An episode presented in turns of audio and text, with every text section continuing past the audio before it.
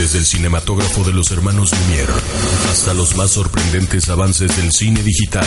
El desierto es circular. Tendremos que viajar en espiral. Encapsulamos en este programa la experiencia de la vida transformada en historias que todos descubrimos. En pantalla grande, Manuel Almazán. Amigo. Fernando Dávila. Confidente. En pantalla grande. Este güey es mi carnal. Si uno de ustedes le pone la mano encima, se las dejo, mijo. ¿Cómo la ven? ¡Preparo! En pantalla grande. Bienvenidos a En pantalla grande. Qué gusto que nos acompañen. Después de un receso de fin de año, Manuel, ¿fue receso o fue Fueron las vacaciones. fue el puente, el famoso puente eh, Guadalupe Reyes, ¿no? Que sí nosotros sí lo tomamos, hay que decirlo. Religiosamente lo hemos tomado los últimos 20 años. Nosotros hacemos el Reyes Guadalupe. Sí, pero descansamos del Guadalupe, o sea, en el Guadalupe Reyes descansamos y en el Reyes Guadalupe le chambeamos a lo a lo que es necesario. Manuel, qué gusto que ya empiece el 2020. Cosas interesantes, ¿no? De entrada, lo que vimos en la premiación de los Globos de Oro, que fue no esperado, pero además interesante. Sí, muy intenso en, en algunos aspectos. eh, muchas predicciones que se cumplieron. El caso de Parásitos Sí. me da muchísimo gusto. No me da gusto que no nos dieron entrevista por ahí a algunas personalidades. Por favor, pónganse las pilas. Sí, Porque eh, eso hay que sí, decirlo. Eso es sí, importante. Sí, sí, hay que decirlo porque el apoyo es de siempre. Es, fíjate que me gusta mucho y vamos a hablar de la película. Es esta expresión del quid pro quo. Entonces sí hay que tomarlo en cuenta porque nadie es menos ni nadie es más. Pero es importante eh, re- recalcar eso, ¿no? Recalcar que Parásitos eh, la, va a seguir haciendo en grande. Ya en muchos lugares está considerada la mejor eh, película del 2019 eh, eh, y en muchísimas de las listas que aparecen a fin de año. Y bueno, pues ya, ya hablaremos tal vez la semana próxima, ahora que el lunes que se den a conocer las, las nominaciones, es casi un hecho que va a estar junto con Dolor y Gloria, por ejemplo, y eh, el retrato de una mujer en llamas, que también es bastante probable, los, miseral- eh, los miserables. Eh, probablemente repita también eh, la despedida de esta película china.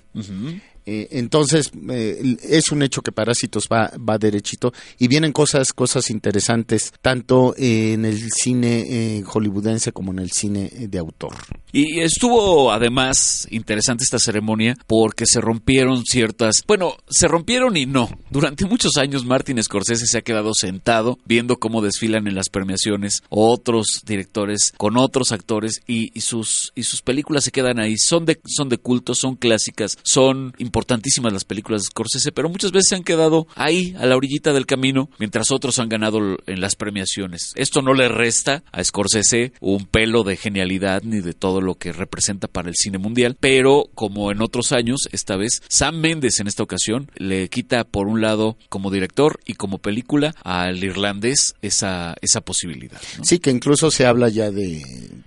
una especie de boicot. Ajá. o una especie, yo, yo más bien le digo desprecio, eh, para que mm, tratar de que Netflix como que no, no se suba en el ladrillo. Por Dios, Netflix no lo necesita. Claro. No lo necesita. Metieron a, a las nominaciones, eh, que, que será tres de sus cinco propuestas, los dos papas, historia de matrimonio y el irlandés. Pues nada más con eso. Eh, las tres se fueron con las manos vacías, por eso ya de- lo decíamos hace un momento, las, las casualidades no, no, No creemos existen. en las casualidades ni, ni en las coincidencias, entonces es bastante probable que sí, si ese río suena es que lleva mucha agua. Sí, vamos a ver qué ocurre con las siguientes entregas, ¿no? Vienen los Critics Choice, viene el Oscar. Sí, no olviden el sindicato de productores que es ahí donde esa es la verdadera antesala y es lo que dice quien, eh, para qué lado va a mascar la iguana. Exacto, los BAFTAs y bueno, las premiaciones que durante esta temporada hablan de cine y que estarán mencionando. Me quedó la sensación de que debieron hacerle más caso al Faro, por ejemplo. Me parece una película que tenía que estar en, en las nominaciones. La actuación de William Dafoe, la actuación de Robert Pattinson, yo creo que tendrían que haber estado. Por alguna razón no están, tal vez es porque es una cinta muy difícil. Eh, Quentin Tarantino, que siento se queda otra vez como el mejor guionista, siempre es guionista, guionista, pero en la dirección, aunque es muy bueno, no me lo pelan para... Está nominado siempre, pero no me lo pelan como el director que tendría que nombrarse o ser, ¿no? Sí, él mismo lo dijo, estaba muy sorprendido y dijo, wow, le gané a Steven Salian, que es el gran guionista hollywoodense, el guionista hollywoodense por excelencia. Sí. Él mismo estaba sorprendido. Eh, ahí es donde vinieron las sorpresas, precisamente, que, que, mucha gente no se esperaba. Por ejemplo, que 1917, una película que en México, eh, salvo Los Privilegiados, eh, que, que no se ha visto en México, se va a estrenar hasta el 17 de enero. Entonces, eh, eso, eh, eso también hay que, hay que considerarlo, ¿no? De, y lo vamos a platicar dentro de muy poco en, en una siguiente emisión. Eh, sí debe tener muchas virtudes la cinta, pero parece que son más técnicas. Eh, eso lo, lo platicaremos más adelante. Sí, ya cuando llegue el momento de verla, hablaremos de esta famosa. Repite un poco lo que se hizo con Birdman, que es hacer una. No es así, secuencia. o sea, no es real, pero pareciera que es una sola toma toda la película, ¿no? Sí, sí, efectivamente, muy al, al estilo de Birdman. Lo que sí es otra característica que está planteada en tiempo real. Esto significa que si la película dura dos horas, es lo que sucedería en esas dos horas. Sí, sí, sí. Interesante la, la, la idea de Sam Méndez, un eh, director irregular también, ha tenido buenos momentos, ¿no? Belleza americana, algunas cosas.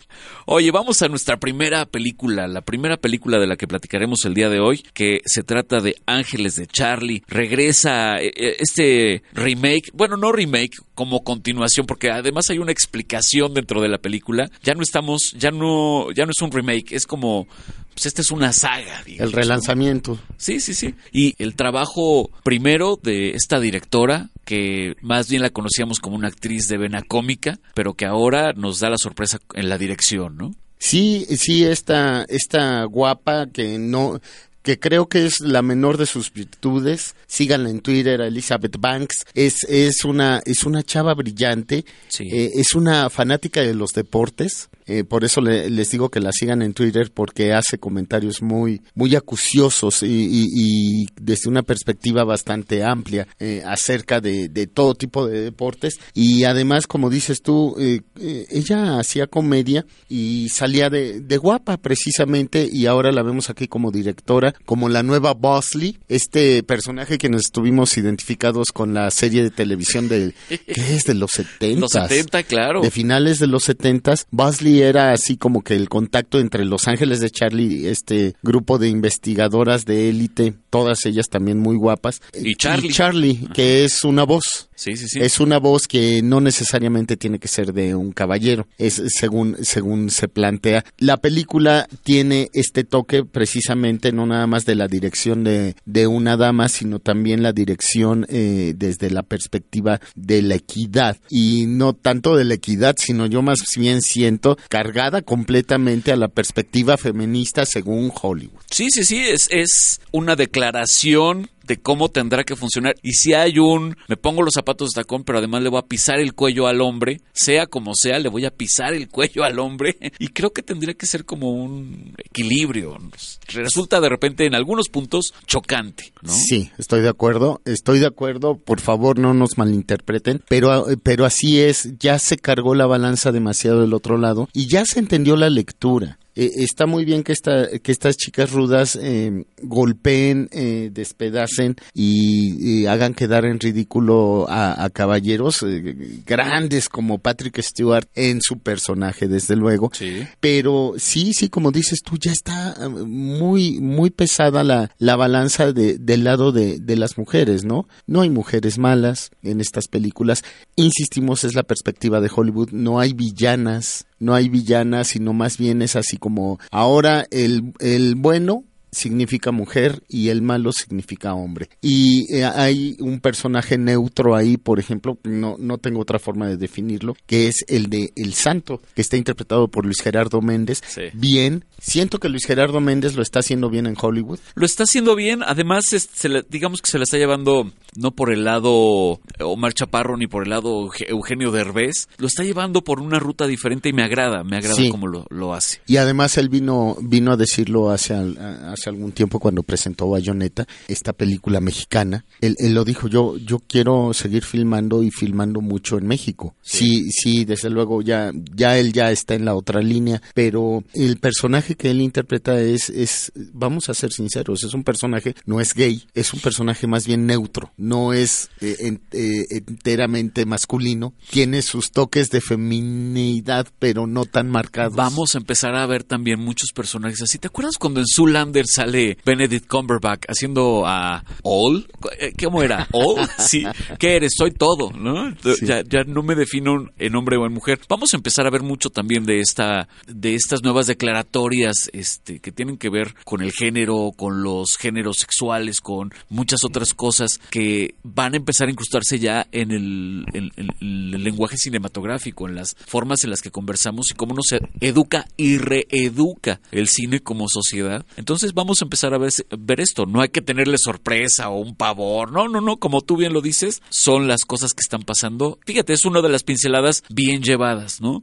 No están tan cargadas al feminismo como, como otras partes de esa película, ¿no? Sí, lo que sí hay que, bueno, ni siquiera hay que aclararlo, lo, lo, lo tenemos muy, muy presente. Hollywood siempre ha eh, exacerbado todo, efectivamente, y se le sale de las manos. Cuando quieren son demasiado blancos, cuando quieren son demasiado negros. Y entiéndase por razas, por eh, preferencias sexuales, eh, eh, por géneros. Sí, tienen que, tienen que hacerlo con, con eh, esta lupa para que se vea grande y entonces tengan un discurso que realmente sea entendido y alcance de manera masiva, ¿no? Sí. Pero fíjate, a fin de cuentas es una película, perdón por resumirla así, es una película de chicas guapas y persecuciones de carros y muchas explosiones. Muchas explosiones. No sabemos si, si, si debemos quemar esto o no, pero les decíamos al principio que es una continuación. Se explica que entonces no era un grupo de solo tres chicas, es decir, cuando en su momento Jacqueline Smith y Farrah Fawcett, eh, que Jackson Kate Jackson, ¿no? que eran las primeras tres ángeles de Charlie de aquella serie de televisión en Norteamérica en los 70. Y después cuando se hace la cinta con Cameron Díaz, Lucy Liu y Drew Barrymore. que de algún modo parecería que era como que habían tomado los papeles de estas tres mujeres de los 70. No, se explica ahora que es una saga de mujeres que van contratándose y van dejando el puesto conforme ya no lo pueden o si lo pueden seguir haciendo. ¿no? Sí, y la atención al fanático es, yo aquí sí sentí que era mínima, es, son más bien guiños. Son más, más bien guiños eh, para que, pues sí, veamos por ahí eh, en algún momento a Jacqueline Smith, ¿no? Sí, sí, sí. Eh, o, precisamente en algún montaje fotográfico a Lucy Liu, a Cameron Díaz, a Drew Barrymore. son, son meramente atisbos. Entonces, la atención al fanático ya es mínima a diferencia de, de otras de estas películas que son en realidad grandes hits. Ahora, hay que, hay que hablar de las protagonistas de esta película, de, de las tres chicas que ahora fungen como ángeles de Charlie. De entrada está... Kristen Stewart. Kristen Stewart. Sí, eh, fíjate que hace poco más de un año en el Festival de Morelia hubo oportunidad de entrevistar a Olivia Gasalla, este gran eh, cineasta moderno francés que ha, eh, se ha apoyado en Kristen Stewart para dos de sus recientes películas, que es Las nubes de María con Juliette Binoche y Personal Shopper. Él comentaba eh, ante la pregunta de cómo, cómo lidiar con un personaje tan mediático, porque a fin de cuentas Stewart venía de haber sido muy famosa por la saga Twilight y que eso hasta cierto punto la había marcado y se ha metido, ha sido personaje polémico porque la corrieron de esta otra eh, serie de, de cintas sobre, sobre Blancanieves y el cazador.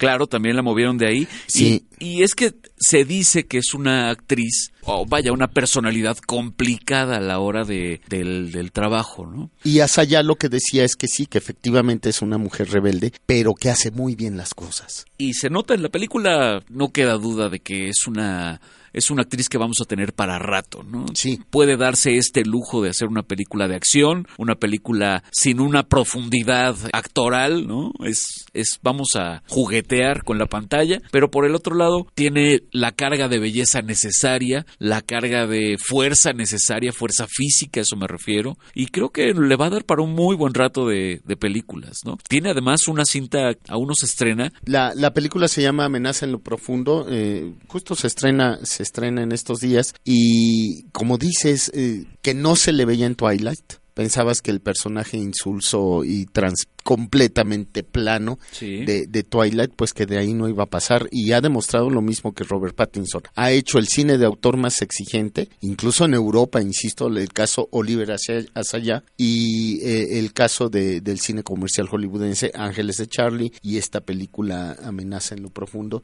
Kristen Stewart sí va a dar mucho de qué hablar. Claro, hay que darles chance de que la evolución les permita hacer otro tipo de trabajos y que nos y que nos sorprendan conforme avance el tiempo. Por ese lado está Kristen Stewart, pero por el otro decíamos hay otras dos protagonistas en esta cinta. También no quedan a deber, están bien en su papel, son buenas las dos las dos actrices, una de ellas Naomi Scott que hace poco la vimos en la película Aladino también la, la hemos visto en otras cintas. eh, en su momento creo que estuvo incluso eh, como parte de los Power Rangers, ¿no? Sí, sí es cierto. Con un rostro hermoso esa mujer. Y por último está Ella Balinska, que es esta actriz de color que tiene una personalidad y es la más alta de las tres. Una, una personalidad apabullante, sorprendente la chica y, y yo garantizo que la vamos a ver en una serie importante de películas en los, en los próximos años, sin duda alguna. Sí, hay que seguirlas y, y además insistimos no solo por guapas, sino también porque esta, esta generación está pisando fuerte y lo está haciendo bien. Y hay que esperar precisamente sus trabajos, porque además es muy dado de los actores hollywoodenses que en, en algún momento sorprenden con un trabajo independiente. Entonces hay que estar, hay que estar al tanto, ¿sabes qué? De el Festival de Sundance que va a ser este mes y estar viendo si algunas de ellas tienen presencia eh, en la selección oficial de, de películas de este Festival de Cine Independiente. Y de ahí es que veremos sus próximos proyectos. Bueno, la cinta Los Ángeles de Charlie, una película eh, para divertirse un ratito, ya lo hemos platicado con otras cintas. Es Taco de ojo. taquito de ojo, es eh, la explosión, es los autos que se corretean, ¿no? Oye, hablando de eso y ya rozando nada más el, el tema de las explosiones y las persecuciones de automóviles, eh, tuve oportunidad de ver los primeros 20 minutos de Six Underground, esta película donde sale Ryan Reynolds, que está en la plataforma de Netflix y que comienza justamente con una persecución de coches muy bien lograda. Pues eh, esa es justamente la idea de ir a ver la- Los Ángeles de Charlie. Ustedes decidirán y ya nos platicarán en sus comentarios a través de nuestras redes sociales. ¿Cuáles son, Manuel? Son arroba para guion bajo cine en Twitter y en Facebook, cine para llevar. Muy bien, y en arroba solo soy Fernando, ahí nos pueden encontrar. Cuando ustedes quieran platicar de cine, estamos a sus órdenes. Vamos con otra película, acá, en pantalla grande. En pantalla grande. Estamos de regreso en pantalla grande y vamos a platicar ahora de una cinta que hace unos instantes platicábamos de Kristen Stewart que comienza o empieza a llamar la atención en el cine a través de la película o de la saga de Twilight donde se acompaña como protagonista de Robert Pattinson y que también viene a la vida cinematográfica en esta en esta saga. Pattinson se ha ganado poco a poco y trabajando con directores de todos los tipos, se ha ganado ya un prestigio, un nombre y un renombre de que las puede hacer y las puede hacer bastante bien. Eh, en este caso, trabajan con Robert Eggers, que es el director de la película La Bruja, ¿no, Manuel? Corrígeme.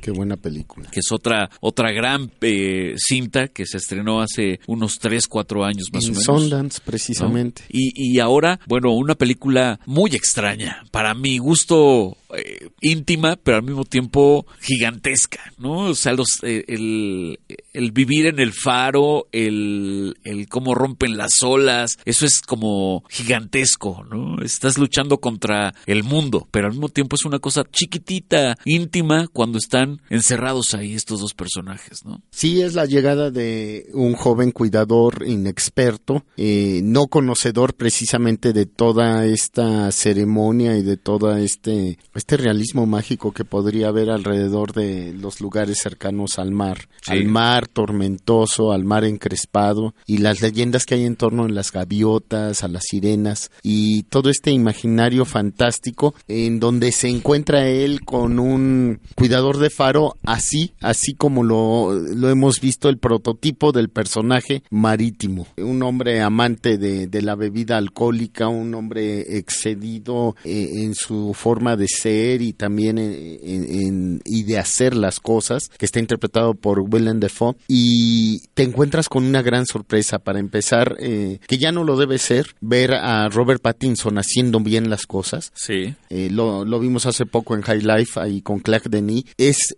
un caso similar, yo diría que incluso mejor que Kristen Stewart, porque él eh, se ya no está luchando eh, con, esa carga de haber sido este personaje principal de... con el estigma, ¿no? De Crepúsculo, sino eh, todo lo está haciendo bien. Lo vimos en esta película de plataforma El Rey, esta propuesta de Netflix que también estaba considerada un poco para el Oscar, haciendo el papel de el príncipe francés, del delfín, fabuloso. Lo hemos visto bajo la dirección de David Cronenberg, Cronenberg En esa película rarísima que el, el, cuate va todo el tiempo en una limusina. Sí, Cosmópolis. Cosmópolis, ¿no? Una cosa complicadísima de entender y que hay que darle por lo menos dos vueltas. Me acuerdo haberla visto dos en una sola tarde dos veces porque no entendía yo algunos de los conceptos. Y, y como dices, es Pattinson está al nivel de William Dafoe. No, no, sí, es increíble. Es fantástico cómo es un duelo de actuaciones ahí en una película que lleva de entrada en blanco y negro. Las emociones se van hacia otro lugar. No tiene que ver con los colores, no tiene que ver incluso con la música. Tiene que ver con lo que estamos encontrando en dos seres humanos rotos que se van componiendo entre ellos y que se vuelven a desquebrajar en nuestros propios ojos. Sí, se deconstruyen y se, se construyen y además se mimetizan. Sí, se, se, llega un momento en el que parece que estás viendo, que se están viendo en un espejo y, y además que es una película que introspectivamente habla de la conciencia y de todos estos demonios que muchos de nosotros traemos dentro y que precisamente cuando estamos sobreestimulados se nos escapan y nos golpean la cabeza y nos cambian el entorno. Además está presentada la película en este formato cuadrado 3-4, que es como, como muchas de las películas de, de los 50 se, se proyectaban. Entonces eso influye también muchísimo en la perspectiva que tú tienes de este encierro, no solo, no solo este encierro físico, sino también emocional y mental. Sí, es una película ambientada en que los 1900, 1800. Más o menos, sí. Sí, sí, sí, sí el siglo XIX. Sí, es una, es una película de época, digamos. Sí, y, y esto del encierro mm, les lleva a la tormenta, toda la tormenta que ocurre alrededor, insistimos, de, de, de este, de este faro. Gigantesca enorme, gigantesca, esa, esa, esa, misma tormenta está impactando y se está desatando también desde sus cabezas, desde sus mentes, sí. desde su forma de expresarse y de reaccionar. Es una gran película, es una película compleja, eh, no para todos los gustos, pero sí, fíjate que me, me, llama la atención y esto ya lo estaremos comentando la próxima emisión de en pantalla grande, después de que conozcamos las nominaciones al Oscar, me llamó la atención que ha sido hasta cierto punto como que ligeramente despreciada en los BAFTAs y se le tomó en cuenta. Sí. Eh, eh, yo tengo la esperanza de que sí figure en algunas de las de las categorías y, y yo incluso de veras me atrevería a poner a Pattinson que insisto ya hay que tomarlo muy en serio para un Oscar. Eh, va a ser nuestro próximo Batman. Batman.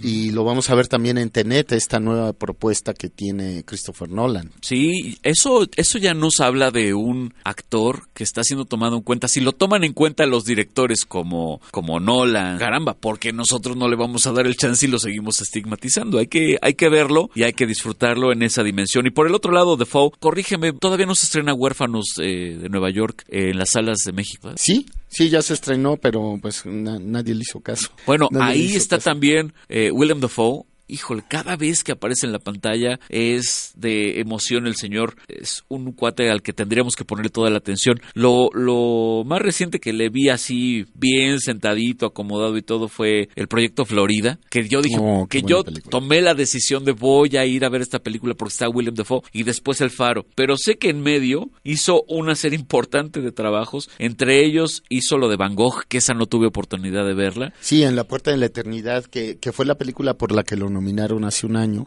Ajá. a mejor actor. Hizo Box Lux con Eh, Natalie Portman, que hace esta cantante. Oh, sí, sí, perdón. ¿no? Eh, estuvo en Aquaman. William Dafoe. Eh, entonces es un cuate imparable también. Vamos a ver si es cierto. El Faro es una recomendación que les hacemos. Completamente. La pueden todavía encontrar en algunos ciclos y en algunos circuitos cinematográficos, sí de, de salas comerciales, pero en algunos de, como las cinetecas, ¿no? La Cineteca Mexiquense, la Cineteca Nacional, todavía está por ahí en algunos cineclubs. Y si ya no la encuentran así, búsquenla, cómprenla. Eh, Sí, es una cómprenla. película para atesorar junto con La Bruja. Empecemos a hacer la colección de este director. De, de Ro- Roger Eggers.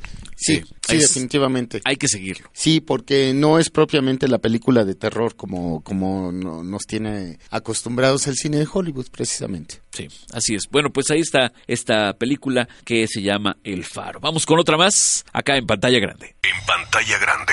Estamos ya en pantalla grande y vamos a platicar de otra película que les queremos recomendar. Esta vez un par de películas bien interesantes, una, como le llaman, de una palomera y dos muy buenas películas. Y estamos hablando en esta ocasión y para cerrar este programa de el caso de Richard Jewell, esta cinta que dirige el magnífico Clint Eastwood. Dios, Clint Eastwood para mí es Dios, va a cumplir 90 años el próximo 31 de mayo. Es un hombre que cuando, cuando se le pega la gana, no cuando puede, cuando se le pega la gana hace guiones, eh, incluso ha llegado a filmar dos películas el mismo año, una en inglés y Sí. la otra en japonés, sobre la misma historia, pero las diferentes perspectivas, que es esta eh, toma de, del monte del- eh, de la isla de Iwo Jima en la Segunda Guerra Mundial. Cuando quiere hace la música, cuando quiere canta incluso. Lo hemos oído cantar en Medianoche del- en el Jardín del Bien y el Mal con Kevin Spacey. Sí. Eh, eh, y cuando quiere actúa también. Lo vimos actuar en La Mula, que es una también una muy buena película. No hay pérdida con este No, señor. de ninguna manera. donde vayas. Y cuando di- dirige, hace cosas increíblemente fabulosas, cosas muy elegantes, muy puntuales, muy precisas, sin crear ningún tipo de, de, de situaciones artificiales. Y es el caso de esta historia que sucedió de el vigilante, un cuate muy celoso de su deber, Sí.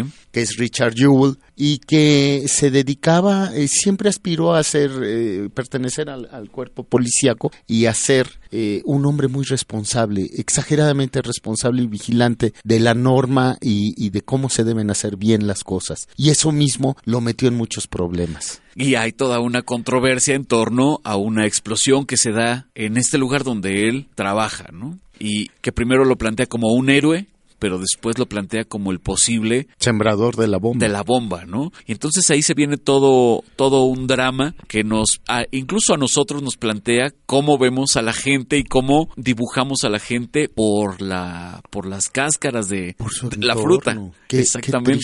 Ese, ese es, es- yo creo que es la lección para nosotros de cómo leemos a los que están en, alrededor nuestro y cómo nos leen a nosotros por cómo nos ven, literalmente, ¿no? Esa es para mí la gran lección. Estaba algo que me decías antes de que entráramos a, en pantalla grande, la gran actuación de Sam Rockwell, que hay que, hay que platicarlo, Manuel. que es el... Que estás, el- que estás ¿cómo? ¿Te Ah, declaras estoy fan? en- me declaro fan enamorado de Sam Rockwell, eh, me, me gusta mucho. Pr- próximamente vamos a hablar de Jojo Rabbit. Eh, lo, lo recuerdo por la, la actuación que le dio el Oscar como este policía eh, ultraderechista de tres anuncios sobre, sobre un crimen. Sí. Y a- aquí él, él es eh, un abogado que circunstancialmente le llega el caso. Y le llega el caso porque Richard Jewell se lo dice, eras la única persona donde yo trabajaba que me trataba como persona, que no me decía, eh, eh, no me hacía burla por mi aspecto, no decía ya llegó el, el hombre Michelin, ya, eh, ya llegó el, el gordo asqueroso, en fin, y se lo dice, me tratabas como persona. Y sabes qué, tienes razón Fernando, es la gran lección de la película es cómo vemos a los demás, cómo los marcamos y los juzgamos, porque este hombre por el simple hecho de vivir, eh, un hombre, un adulto que vive con su mamá y que es exigente hasta el final con la sociedad y respetuoso de las instituciones. Él es súper respetuoso. Y por ese simple hecho él ya tiene el perfil de ser el terrorista solitario, tipo una bomber, tipo eh, los eh, eh, el que puso la- precisamente esta bomba en Atlanta durante los Juegos Olímpicos. Eh, es, es, es una película que nos dice lo peligrosos que son los, eh, los prejuicios. Ah, Para la sociedad, tener cierta edad y seguir viviendo con tu mamá ya no es bien visto. Dime nada más, esa, esa cosa es atroz, ¿no? Si quieres vivir con tu madre hasta los 100 y ella está hasta los 120, perfecto, pero para la sociedad no es bien visto. Oye, y no tiene una mujer, oye, y no tiene esto, oye, y no. Y entonces empiezan, como bien dices, esos estigmas que te van marcando. Lo peor es que nosotros, justamente en una bolsa de basura, nos echamos al hombro todo eso que la sociedad nos dice y nos lo creemos, además. Y entonces Richard Jewell carga con eso y se siente de algún modo así, o sea, se siente como lo han venido estigmatizando los de afuera, que además no lo conocen en profundidad. No. Lo ven llegar a la oficina, pero nadie tiene un trato con él, ¿no? Sí, sí, y, además es un tipo profundamente amoroso. Es un tipo que precisamente eh, eh, eh, esa secuencia siento que está muy lograda porque él cuando descubre este paquete eh, empieza, eh, tiene frases muy puntuales y, y llaman a los expertos, frases matadoras. Cuando llaman a los expertos, los expertos en bombas, entonces dice, dice él, hay una bomba, ¿verdad? ¿Y cómo lo sabes? Dice, porque cuando ves palidecer al experto en bombas, lo que tienes que hacer es salir corriendo. Claro. Y él lo que hace no es salir corriendo, sino más bien empezar a organizar que la gente se tenga que ir del lugar, porque es peligrosísimo que se quede. Es una es otra gran lección de cómo se dirige una película. Es una muy buena actuación de este hombre Paul Walter, que es el, el protagonista. Eh, yo no lo, no lo conocía, no le había... o tal vez lo habíamos visto en otros trabajos, pero esta, este mimetismo, ¿no? Mira, aquí sé que eh, ha trabajado, por ejemplo, en Tonya, Yo, Tonya. ¿no? Estuvo en Yotonia, estuvo eh, en esta cinta que se llama Beats, que estuvo en Netflix, una cinta eh, que, que se vio poco, en la serie de Cobra Kai. Tiene pocos trabajos aún, pero creo que esta puede ser eh, el despunte para este actor. Me Sí, parece sí. que Tiene muy buenas actuaciones. También, eh, además de Sam Rockwell, está entre los los conocidos. Incluso recibió una nominación a- a- al Globo de Oro como mejor actriz. Eh, Kathy Bates, que siempre lo ha hecho bien. Kathy Bates. Siempre, siempre, de- de- desde Dolores Claiborne, eh, desde ahí esta, esta otra gran película, desde Miseria. Sí. En Titanic para mí es la actuación que hay que rescatar. La reina, claro. Sí, este, y está por ahí este hombre que es muy famoso por, por la, pues por la, la serie de televisión en la que participa, La de Mad que es John Hamm, y también otra chica venida de serie de televisión muy famosa, que lo hace bastante bien y que es un personaje que yo detesté como no tienes una idea, que es eh, Olivia, Olivia Wilde, eh, eh, porque no solo contribuye la mirada de la sociedad a defenestrar a, a Richard Jewell, eh, sino también el empujoncito mediático que le da eh, un, un diario que decide, que filtra la noticia de que el FBI lo está considerando como, como culpable, como probable eh, sembrador de, de la bomba. que ahí hay otra cuña, ¿no? Lo que hacen los medios de comunicación. Asqueroso. No solamente en, en términos de eh, lo que tú acabas de decir, filtrar y de repente exponer a la gente, sino eh, una gran ayuda para esta es- estigmatización de el gordo, el flaco, el, el calvo, todas las cosas que podrían parecer las no correctas, las han puesto en nuestras cabezas pues, a través de los medios de comunicación, sin duda alguna, ¿no? Sí, y ya por último, para cerrar el círculo, se encuentra el FBI, que pues eh, esa es otra frase fabulosa de... El guion es muy bueno, E- es otra frase fabulosa que lo da un personaje que es así como que una migrante polaca que es la secretaria de- del abogado eh, que interpreta eh, Sam Rockwell, que lo dice, lo dice, eh, ese chico es inocente. ¿Cómo lo sabes? Porque si el Estado, de donde yo vengo, si el Estado te está declarando culpable, es que está sucediendo todo lo contrario. ¡Fum! La criminalización de las víctimas ya se, eh, a la fecha en este momento está sucediendo en este país. que lo que nos dice es algo que también vemos acá, ¿no? Sí. Ya no, ya no confías en, En la institución. en la institución, claro. Siendo que Richard Jewell hasta el final, hasta el final, dice, yo admiro al FBI, yo lo considero un, un- un ejemplo, el máximo de las instituciones, y él está todo el tiempo convencido de que tiene que colaborar y tiene que decir la verdad, porque así lo educaron, y eso le perjudica mucho. Intensa, intensa la película. Gran la verdad película, es que Clint Eastwood eh, logra ese, ese ritmo que no te suelta un segundo en la película. Todo el tiempo está pasando algo y todo el tiempo es, es actuación tras actuación fenomenal y están pasando cosas padres. Ya decías ahora del, del guion, gran guion, que está basado en, una, en un artículo de una revista de Mary Brenner, pero el guion lo hace Billy Ray, que fue guionista de películas como Capitán Phillips, Ah, mira. ¿no? Y guionista de esa otra película, una que se llama Overlord, fue guionista de Terminator Dark Fate, fue guionista de, de algunas películas. Y, y acostumbra a adaptar también, ¿eh?